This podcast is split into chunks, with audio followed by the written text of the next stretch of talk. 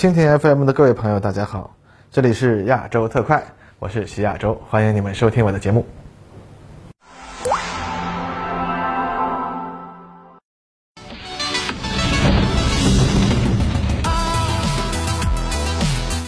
各位朋友，大家好，欢迎收看本期的亚洲特快。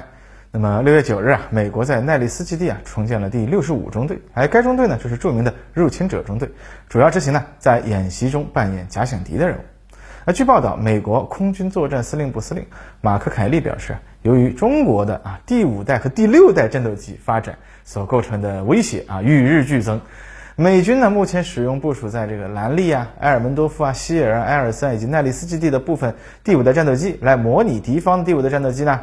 已经显得不足了。而为了更加专业的模拟敌方的先进战斗机啊，美国终于决定恢复专业红军部队，由奈利斯基地五十七大队六十五中队专门执行在演习中扮演解放军第五代、第六代战斗机的任务。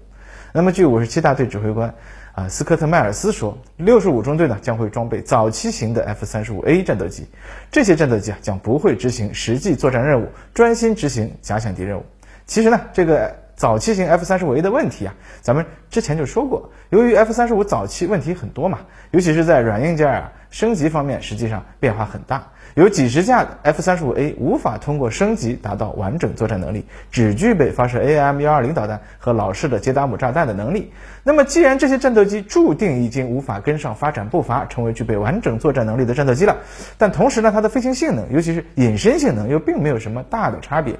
那么干脆啊，就让他们充当假想敌飞机，似乎呢，也是一个比较好的出路了。实际上呢，美国空军的假想敌战斗机问题啊，已经困扰美军相当一段时间了。我们知道。美国空军组建专业红军部队的历史呢，可以追溯到当年总结越战教训的时期。美国海军当时认为战斗机飞行员未能有效掌握空战技巧和各种空战武器的使用技能呢，是主要症结。于是呢，组建了他们的海军战斗机武器学校，也就是电影《壮志凌云》里提到的 Top Gun 学校。而空军在这方面的反应呢，啊慢一些，直到呢看到海军的做法它确实有效，才进行了跟进，效仿建立了自己的入侵者中队，然后每年呢举办红旗军演，让美国和盟国空军在奈利斯基地啊演练一场大规模的空中对抗。那么美国空军曾经的多个专业假想敌中队啊，也曾经使用过飞机呢，它当中包括 T 三三教练机、A 四攻击机。啊，F 五 E 战斗机、F 十六战斗机中间呢，也曾经用过以色列的幼师和通过各种渠道获得的米格二十一歼七，甚至也有少量的米格二十三、米格二十九和苏二七战斗机。不过，真实的苏东阵营战斗机毕竟数量非常少，而且后勤保障困难，所以呢，近年来已经很少实际参加演习了。那进入反恐战争时期后，美国空军承担的作战任务日益繁杂。那么就会觉得啊，养着一支技术精良但从不参加实战的红军部队有点不划算，因此呢，咱们最终选择了将假想敌业务外包给了民间公司，解散了原来装备米格二十一的四四七七中队，唯一的固定入侵者中队就只剩下了换装 F 十六战斗机之后的六十四中队，而红旗军演中大量假想敌任务，实际上除了入侵者中队之外呢，就临时调来其他的部队和假想敌公司来共同执行。所以呢，这个外包假想敌业务的基础呢，就是这些外包公司使用的机型比较老，本身不具备参加美军海外部署的实战能力。那么近年来，随着米格二十一全面退出美国假想敌市场，假想敌公司手里的飞机主要换成了一些老式教练机，而美军如今呢，越来越急迫的需要更多的演练与拥有现代化雷达电子设备的敌方战斗机的交战。那么这些假想敌公司的老式飞机显然就不具备啊这些先进玩意儿。但是呢，美军现役部队临时抽调过来的战斗机，哪怕是 F 二十二、F 三十五这样先进的战斗机呢，他们习惯的战术和都不可能啊，真正的去模拟敌军。所以呢，练来练去都是美军在用自己的套路和自己人玩，那就难免降低了训练的效果了。那么，所以现在呢，美军采取了几个办法。第一呢，就是给假想敌公司的战斗机升级啊。前几年。美国空军购买了一批法国的幻影 F 一战斗机，给他们加装了现代化的相控阵雷达和其他的模拟先进电子系统，以便在红旗军演中扮演啊先进的第四代战斗机。当然了，这个主要模拟超视距空战啊，因为幻影 F 一啊到了近距离空战，那肯定模拟不了先进的啊第四代战斗机的那些机动动作。第二呢，就是采购波音公司开发的 T7A 红鹰教练机，取代 T33 苍鹰教练机。那么这种飞机上面用了不少瑞典 JAS39 鹰狮的技术，它既能够满足美军飞行员培训的要求，也能够模拟很多先进第四代战斗机的机动特性。这就有点像解放军啊现在用教练十作为机炮格斗训练的假想敌一样。这种现代化教练机呢，在机炮格斗啊近距离格斗当中还是相当难缠的对手。第三呢，就是针对五代机的威胁，重建啊装备 F 三十五 A 的入侵者中队了。该中队呢，显然就不会和以前在红旗军演中临时被拉壮丁过来的那些 F 二十二、F 三十五单位一样，只是将美军自己的战术用来对付自己了，而是呢可以模拟一下他们在啊南海呀、东海呀这些场景下所见过的啊中国空军使用歼二十的战术了。虽然呢 F 三十五在超音速性能上无法和歼二十相提并论。但美国目前呢也没有类似霹雳十五或者霹雳叉叉这样的啊远程超远程空空导弹，但是呢在专业模拟部队这里这些就不是那么大的问题了啊，我计算机系统里模拟一下导弹性能啊，再让 F 三十五 A 啊少带油啊提高一点超音速性能，差不多呢能意思一下也算尽力了。那么应该说，从二零一六年美军第一次让 F 二十二在红旗军演中扮演假想敌以来，歼二十啊已经在美国的空中霸权上投下了一道长长的阴影。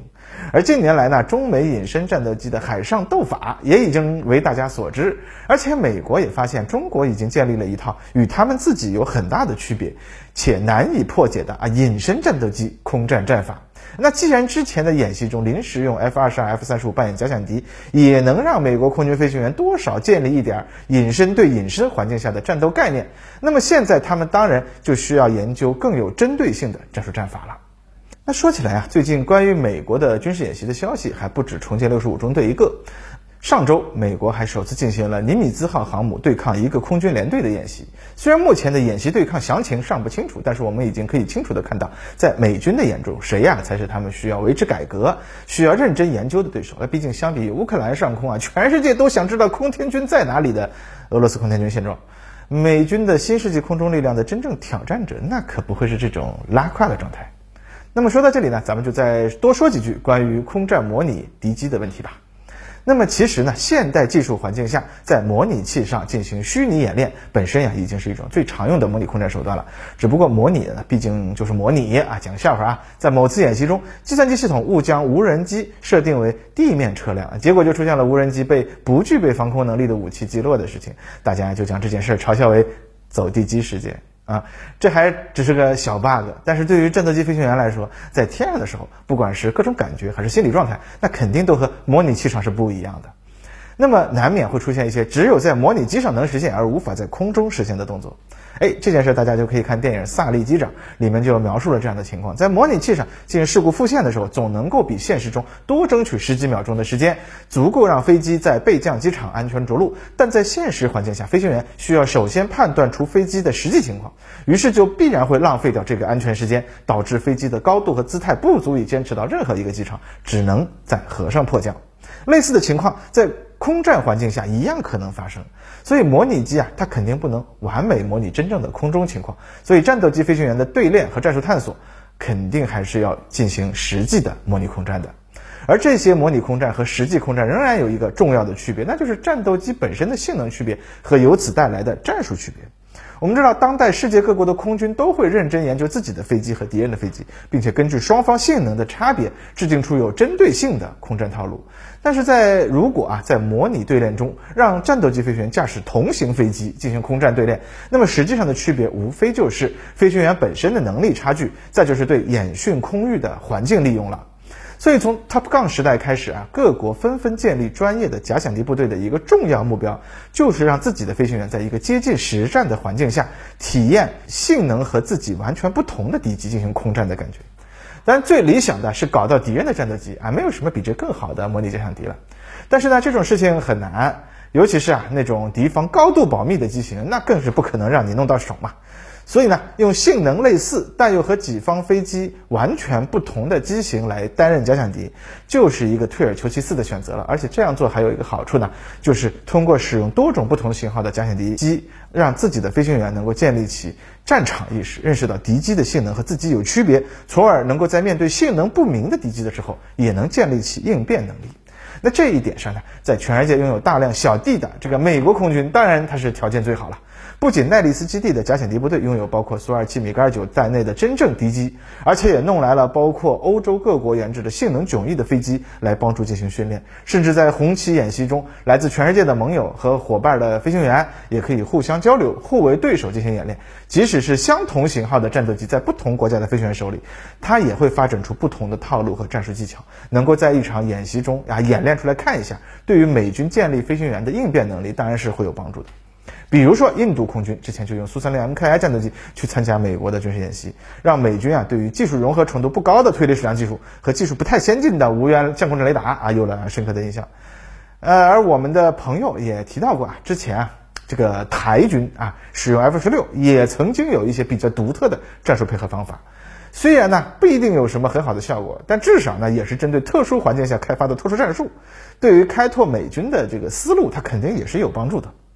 那可惜的是呢，中国空军相比美国人呢，这方面的环境就要差得多了。能够进行合作演训的国家就那么几个啊。那我军的专业假想敌部队，大家也都听说过。之前呢，主要使用的是国产的第三代战斗机，比如说歼十、歼十一等型号，只是在飞行技巧和战术上会尽可能的我们去模拟外军。但是毕竟这些战斗机的技术特点，咱们自己还不清楚吗？而近年来我军的日常对练中啊，也通常是使用歼十和歼十一不同型号之间进行对练，以体会到异形机空战的感觉。这样的训练也让我们的假想敌部队出人意料的手段，哎，就更少了一些。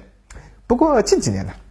有一些新型飞机或许将会成为啊更理想的模拟假想敌，比如说我军最后一种从俄罗斯引进的战斗机，哎，由于具备更强的动力，还有推力矢量技术，它在近距离空战中那实际上是非常强的。只是呢，现代空战主要是超视距空战，而它在这方面的能力呢，因为 R 七七杠一导弹呀、雪豹一雷达呀性能上的不足，综合而言呀，可能还不如使用霹雳十二的改进型歼十一 B 呢。所以经过几年的使用话，就出现了一个笑话，说它是近距离空战谁都打不过，远距离空战还是谁都打不过。哎，那么这就和美国人眼中给六十五中队的 F 三十五早期型差不多了，拿出去作战吧。有点不放心，但毕竟它也是新锐机型，也不能就这么闲着吧啊！所以这种机型未来可能有两个出路啊。那么一个呢是更多担负日常空中巡逻警戒任务，反正这类任务也不是很需要超视距空战能力，反而是近距离格斗性能和高速飞行性能更加重要。另一个呢可能就是担任假想敌任务，让我军的飞行员真正体验到一种与己方飞机性能特征有很大区别的假想敌机。那至于说隐身的假想敌机啊，目前来看，用歼二十担任假想敌的任务的，已经是一种很常见的做法了。实在那要模拟 F 三十五是吧？大不了就限制一下飞行速度和飞行动作吗？啊，毕竟啊，用一种飞行性能更好的飞机啊，去模拟飞行性能更差的敌机，哎，难度肯定比反过来要低了多了嘛。